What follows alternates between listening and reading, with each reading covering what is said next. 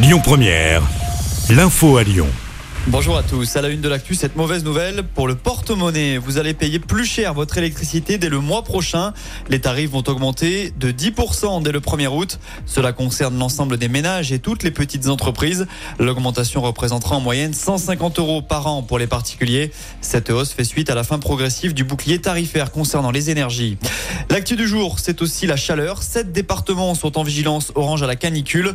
Le sud-est de la France est concerné. Le Rhône, lui, est en alerte jaune jusqu'à minuit, avec 38 degrés annoncés cet après-midi à Lyon. Ça devrait aller un tout petit peu mieux à partir de demain. À Villeurbanne, un soldat du feu accusé de viol au bal des pompiers. Ce dernier s'est tenu dans la nuit du 13 au 14 juillet dernier. Et selon Lyon Mag, une femme a déposé plainte auprès de la police dès le lendemain. Elle dit avoir été violée par un pompier de la caserne. Entendu, le mis en cause a reconnu une relation sexuelle, mais celle-ci aurait été consentie selon lui. Une enquête est en cours. Lui a été placé sous contrôle judiciaire en attendant son procès. Un Lyonnais de 18 ans a été interpellé la semaine passée dans le 7e arrondissement car il vendait des mortiers d'artifice sur Snapchat.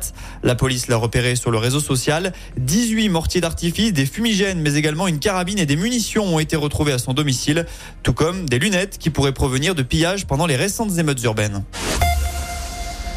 Emmanuel Macron va s'exprimer d'ici la fin de la semaine. Le président va faire le bilan des 100 jours d'apaisement lancés après le mouvement de contestation pour dénoncer la réforme des retraites.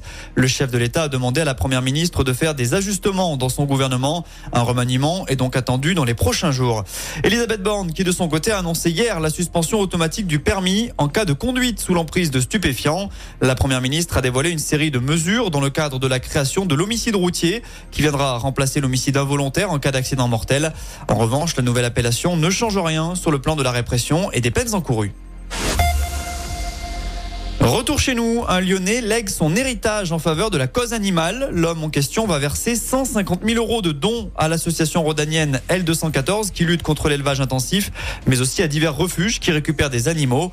Au quotidien Le Parisien, il a expliqué vouloir sensibiliser les gens à cette cause.